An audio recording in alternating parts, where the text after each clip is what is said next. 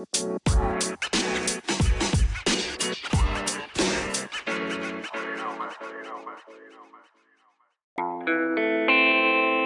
うしたらいいですか？そうやって例えば私なんかどうしたらいいでしょうね？何を知っておけばいいんですか？今やっぱ諦めしかないじゃないですか。諦めですか？諦めせリクレクラジオこのポッドキャストではリスナーの皆様が物事に対する考え方を再創造するそしてお菓子感を楽しむきっかけを提供いたします。前回録音環境を変えて音質改善されるかっていう話をしたんですけども、大変申し訳ございません。全く改善される。むしろ悪化の一途をたどったって感じでしたよね。オフラインが一番ですね。まあ徐々にね。うん。徐々に環境は。そう。なんと今回ねちょっと僕が所用あって東京の方に来てますのでこの神田のコワーキングスペースをお借りしての収録になるのでまさかの一番下のグレードから一番最高の音質が保たれるんじゃないかというような 環境で 収録ができるわけなんですけどね。まあこれはいいはずだよ。本来はオフラインでやっぱみんな収録してるもんですかね。まあ、一番有利だよオフライン。が通信系のノイズが何も乗らないうノイズまで拾っちゃうとあんま集中して聞けないみたいなことありますからね。そうね。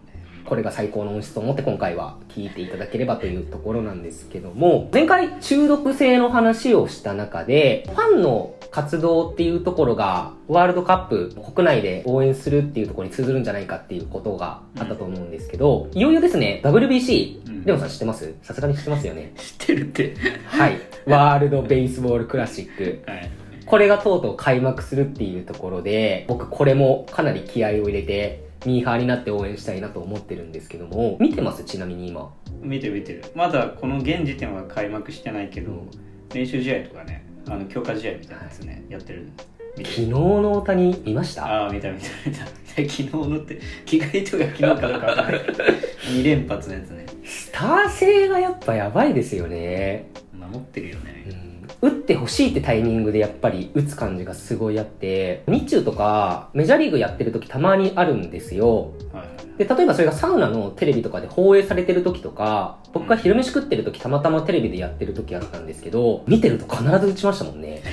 そんなことある一昨年大谷なんか40本ぐらい打った時は見てたら打つよねあんだけ打ってりゃそう。だから同じ気持ちで、わ俺が見てる時絶対打つやんって思った人結構いるんじゃないかなとは思ったんですけどね。WBC もね、こう応援してみんなで盛り上がってきればなというふうに思います。うん今回第7回というところで、お互いの癖、自分が自覚しているもの、または僕らがこれレモンさんの癖じゃないか、これ宮友の癖じゃないかっていうところをちょっと指摘し合うっていうところを楽しもうかなというふうに思ってます。はいレモンさんどうですか？まず自覚してる癖ってあります？あんまり自覚してなかったんだけどポッドキャストを撮って自分で自分の話してるのを聞くと気づいたこといっぱいあってほ何々がさ何々でさこれがさってそんなめっちゃさって言うんだよねう。語尾のサーク性。僕もこれ、録音してる環境でよく聞いてると、やっぱ気づきましたね、それは。ああそうだよね不自然だよね不自然なほど言ってるよねその喋り方の人って、割と思い当たる人いるんですよ。さーって語尾使ってる人。だからまあ結構いるのかなとは思うんですけど、それって幼少期から遡ったらどうなんですか？さーって語尾使ってます？あんまり普段使わないと思うんだよね通信して喋る時にまだ話が続いてるよっていうのを意識的に言ってんのかね。何々が何々でわかるんだけど。話の区切れは。まあより分かりやすいのにさーって言ってんのかな。うん。なんか昔から言うかね俺。言うか言わないかでは、そういや言ってるなっていうようなイメージはあって、確かにそれ一個あるかなと思いましたね。さーってまだ話し続けますよっていうのをなんかアピールして、ああそうそうそう。る感じは伝わるんで、割とそういったところが無意識的にやってるのかな。ってとこですよね。これもさ、メタ認知一回してほしいんですけど、例えばビジネス、仕事において、こう誰かと話してる時って、さっき言った通り収録の環境だけ、さーって語尾使ってて、そういったシチュエーションではあんまりさーっていうような語尾は使ってないって感じです。まあ仕事の時俺基本全部敬語だからどんな人に対しても敬語だから何々がさってちょっと敬語っぽくないじゃんねなるほど。言わないよ全く使わないと思う仕事の時はためとか友達と会話してる時にそのさあっていう語尾が結構出がちっていうような感じですかね。うん多分そうだと思う、まあ、特にあと電話してる時とか通信してる時。リアルであってそんなに言うっていうイメージは今も別にない。わかんないけど感じてる人いるかもしれないけど、うん。語尾ってやっぱ人の特徴出てて僕もこれ多分気づかれてると思うんですけど「です」っていう言い切りじゃなくって「ね」っていう語尾をつけちゃうんですよね。めっちゃわかりません？語尾はわかるなすごい、うん。何々です。じゃなくて何々ですね。みたいな。はいはいはい言い方しちゃうんでこれはなんかもう癖として僕も自覚しててなかなか言い切りたい形にしたいんですけど治らないっていうところはあるんですよね。言い切るのって怖いよね。断定みたいな表現。これちょっとずれてくるんですけど僕保険かけちゃうんですよ。いやそうそうそう。例えば仕事とかでも営業やってると何々できますできませんって言い切った方がいいんですけど心の中で保険的なところでできると思いますとかそうなんだよ。思いませんとかそういう伝え方しちゃいますよね ますよね。しちゃいますよね。そう。今回意識しないですよ別うになんすかねあの保険かけちゃう感じ。何々だって言えばいいのに何々だと思いますって言っちゃうのもそうだけど、うん。自分の主張をするときに一回主張を言うんじゃなくて、うん。主張を言い切る前にちょっと保険かけるのよ俺も。別に人を傷つけるつもりはないんだけどとか。でこの前のさコーラの話とかさ。ああ前置き？そうそうそうそう。うん。大概の人は体系にしてたら本気でやってるから取り組んでるからいいと思うんだけどそういうたまにいるよねこういう人みたいなちょっとまず保険をかけてから、うん話すっていうのはまあ俺もそうだね。100%そう思ってないですよみたいなそう。感じですよね。本当の自分の言いたいことを伝えることに関して言うと、本心的なところを伝えるという意味では、ちょっと打足的な部分のうん。意味合いにはなっちゃうところはありますよね。なかなか日本人だからっていうのもあるのかなと思ったりするんですけど、国民性的なところってどうでしょいやあるんじゃない？あんまりはっきり物事を言わない国民性だよね多分日本人は。だから思います。思いますってすごい便利だからな。ね、思ってるだけですから。思っただけなんてってうん。後で言い訳できちゃうから。それがいいのか悪いのかっていうところを断定してくる人とかってどちらかというと日本人の受け手からしたらこの人なんか言い方きついなとかちょっと性格強そうだなとか。うん。ただ仕事中では断定した方がいいと思うんだよね。だからあんまり使わないようには心がけてる。本当に自信ない時は分かんないんですけど何だと思いますって言うけど78割方こうだって言い切れるんだったらもう言い切るようにしてるね。うん。でもし そうじゃなかったらすいませんってまあ謝るだけだから。どの道思いますって言ってもさいや思っただけなんでっていうなんか言い訳なんて聞かないじゃん。そうですね。だからまあ仕事してる時はなるべく断定を使うようにはしてる。ね少なからず仕事とプライベートである程度使い分けられてる方がいいのかもしれない業種によるじゃん業種にって言ったかもしれないっていうのもちょっと保険かけてる感が あるんで なかなかこれ難しいですよね。うんちょっと伝わってほしいですけど。いや伝わるでしょ。うん。もう多くの人がそうだと思うよ。うん。そうだと思うよって思うって言ってるけどそうですね。っていうのが今、会話上の特徴っていうところで、行動的な特徴みたいなところで、本当にこれ僕が自覚してるとこあるんですけど、もう皆さんに言われる通り、肩がすごい動くと。なんでなんだろうねそれこれってやっぱ思ってます？いや一緒にいる時とか。ニワトモリに会ったことがある人だったら分かるんじゃない？うん。ほぼほぼ全員に言われるんで、ニワ君変に肩動くよね、みたいな。うんこの肩がこうクックってなる、まあ、状況なんですけども、これなんでなったかっていう話したことありましたっけ？どっかで聞いたことあるかもしれないけあどうんこれじゃあ、こうなった経緯話すと、僕、中学の時野球やってたんですよ。はい当時、左利きっていうところで、ずっとファーストのポジションを守ってたんですけど、行かれた先生がおって、左利きだからという理由だけで、ピッチャーをやらされた時期があったんですねはい。球くっそ遅いのに。で、やっぱピッチャーって投げ込みの練習とかするじゃないですか。うんそうすると肩って少なからず凝ってくるんですけど、特にケアとかメンテナンスをしっかりマッサージとかしてなかったら、肩のこの動作でほぐすっていうような癖にこれなっちゃって、それがもう今も抜けずついちゃってるっていうような、実は裏話があるんですよね。いや本当の癖だからさ多分意識もしてないんでしょ無意識化で結構もうなっちゃいますね。やめれる方法あんのかね仕事とかでもデスクワークしてると肩とか営業で運転してると結構凝ってくるんですよ。うんそうなってるとかなり強めにこの癖出ちゃってると思います。いつもより俺らが見るニワトモより強めに出てるってことですそう。けど普段もうみんなにバレてるぐらいなんで相当なこれ癖と言っていいんじゃないかなとは思うんですよね。そうね。これ僕思ってるのが例えばマッサージ一回整体に行けとかおかんとかに言われたことはあるんですけどこれ行ったからって治るのかな問題みたいなところが思ってて正直。治らないでしょ。ですよね。だから一生これともう付き合っていくしかない気もしてるので。難しいね。まあ直す必要ないと思うけどね俺は。でもまあ本人が直したいんだったら直せるかね。なんかもう無意識はだったら無理じゃない？逆に気になります？気になるから多分指摘されるのかなとも思ってるんですよ。何か影響があるってわけじゃないんですけど。別に変わってるけど気になる癖ではない俺は別に。あ本当です？なんか指摘されるからやめてほしいな。気が散るからやめてほしいなぐらいの感じになっちゃってるのかなとも思ったんですけど。そういうわけじゃないか。人によるとは思うけどね俺は別に全然気にはならない。動いてんなって思うだけで。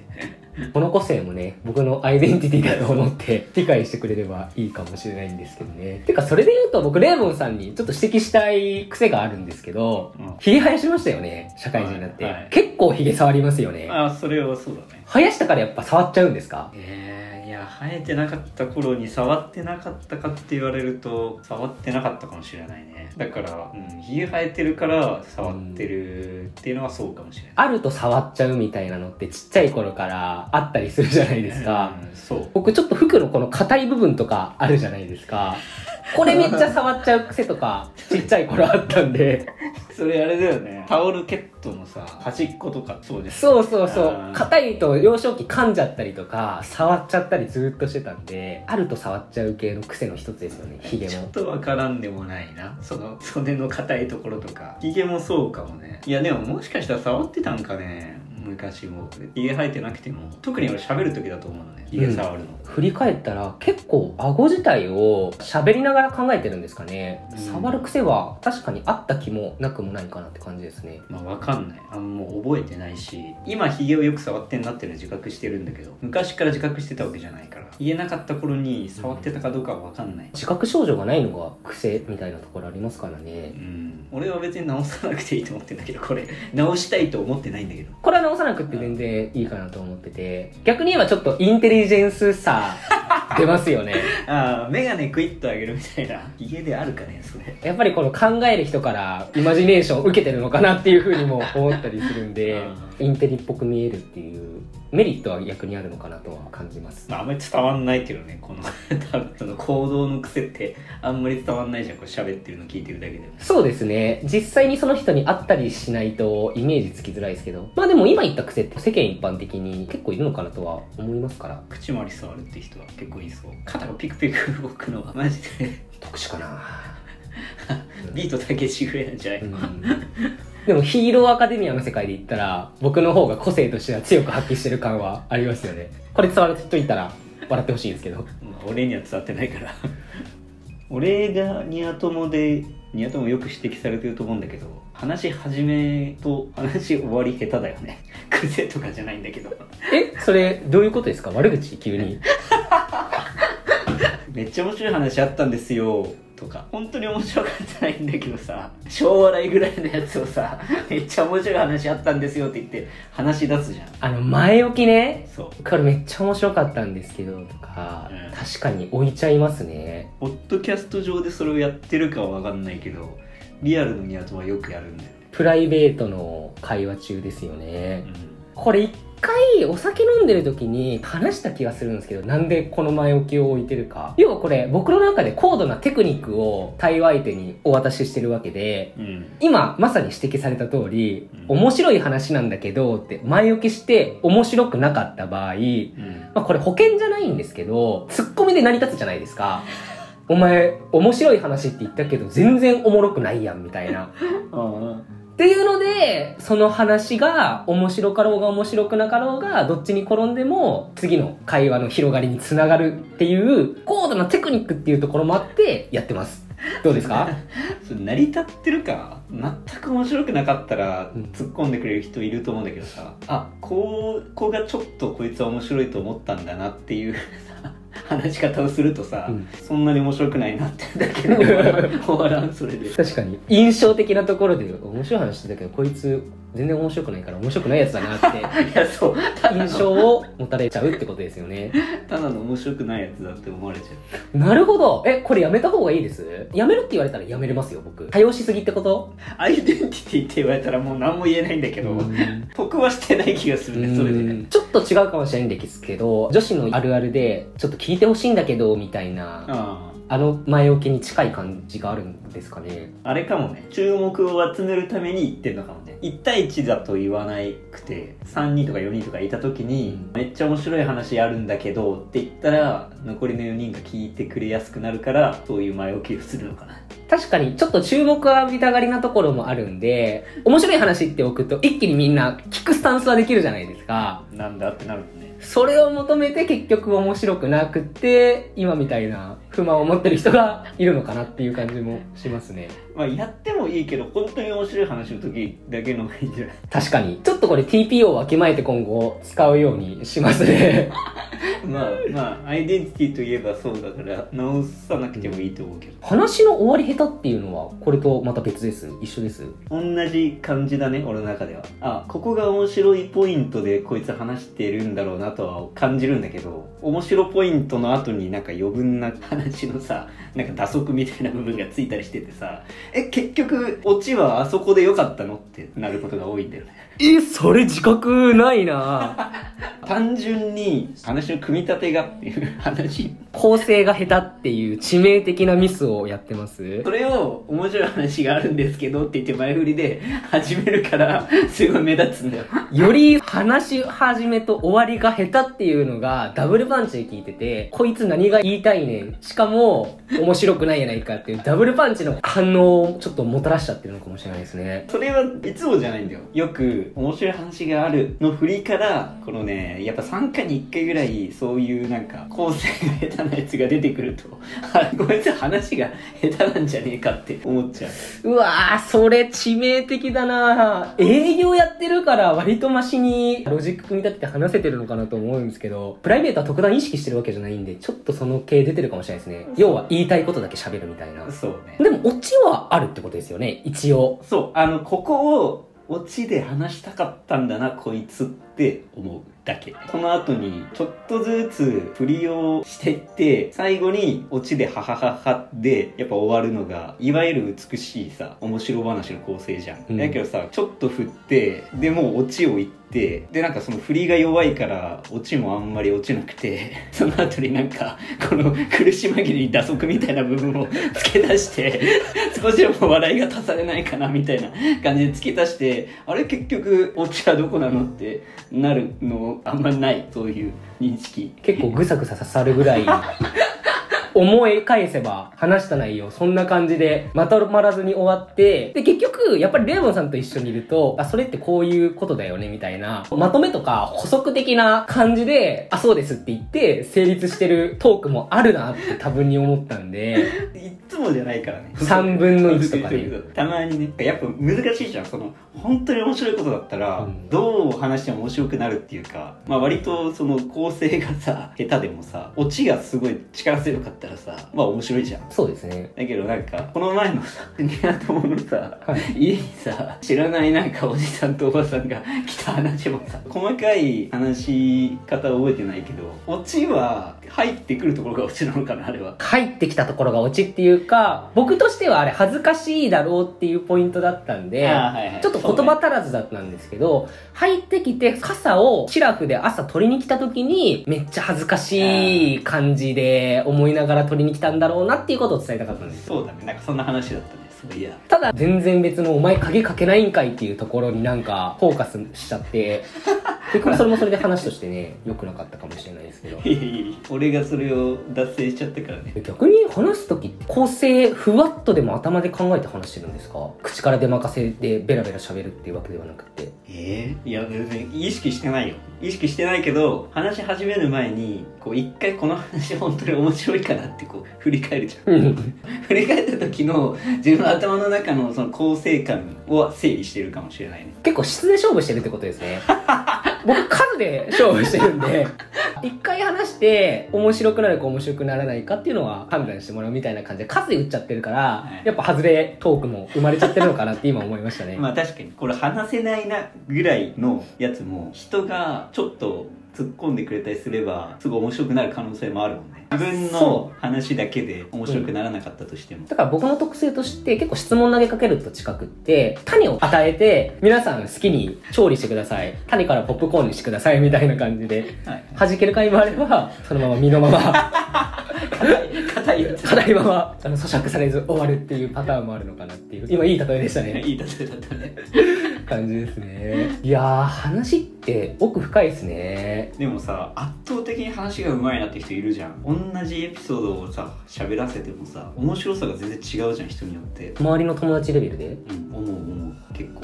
その中だったら僕結構上に いるいし。る上にいた。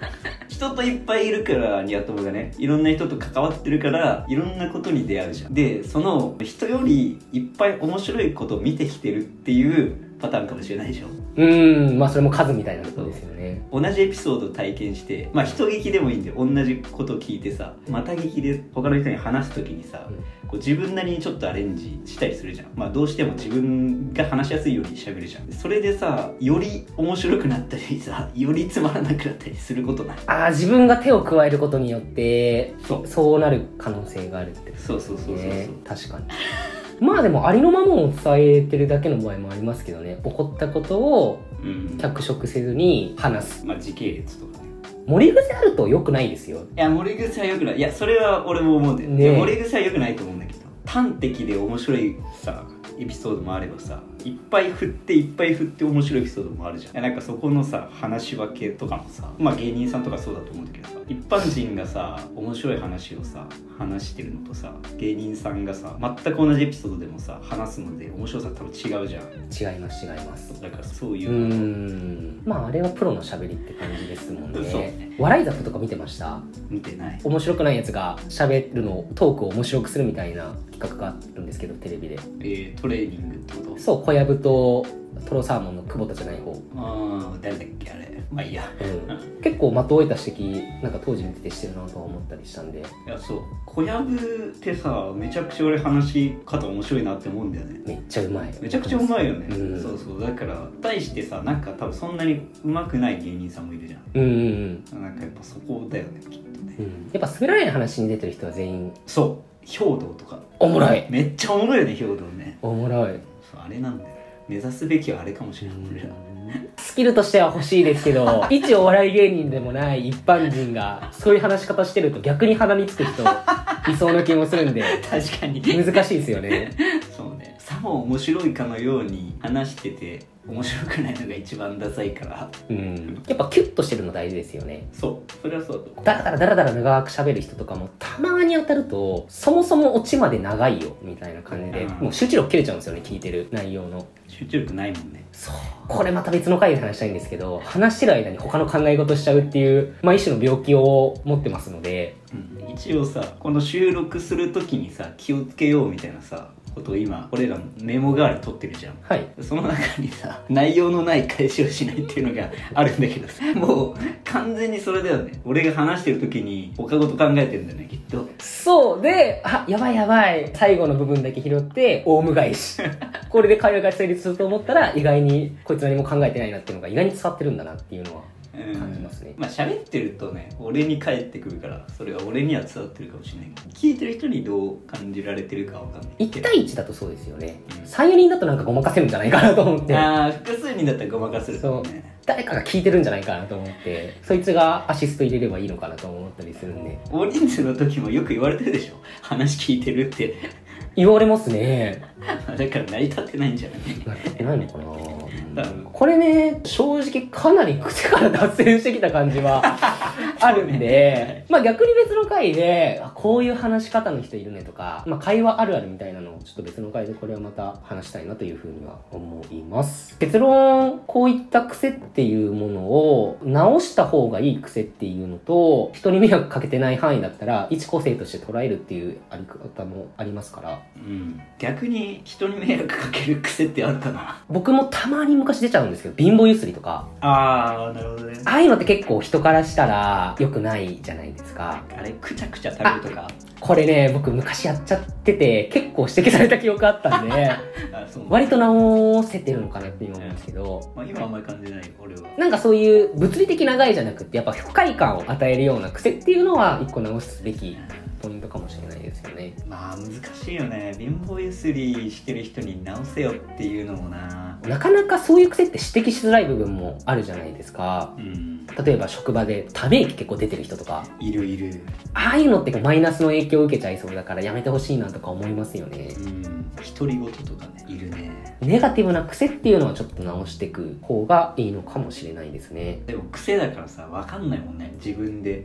貧乏ゆすりとかはまあギリ分かるかもしれないけどさ咀嚼音がさ大きいとかさ独り言言ってるとかさあんま自覚してない可能性あるよね。そう。あんま言えないじゃんでも。自覚してないものがやっぱり癖っていうところの関連はすごいあるのでなかなか日本社会では 直すのが難しいかもしれないですね。まあその自覚したとして直せるかもあるけどね、うん。直せる。だって直ってないんでしょ肩のピクピクは。いや肩は直せとは言われてないよもうめっちゃなるよねって言われるだけで。いあ。やでも直せって言われても正直治らない部類だとは思ってます。ー肩多分治んないよね治んない治んない。俺も多分ヒゲを触るわ。多分治る。嘘？多分治ると思う。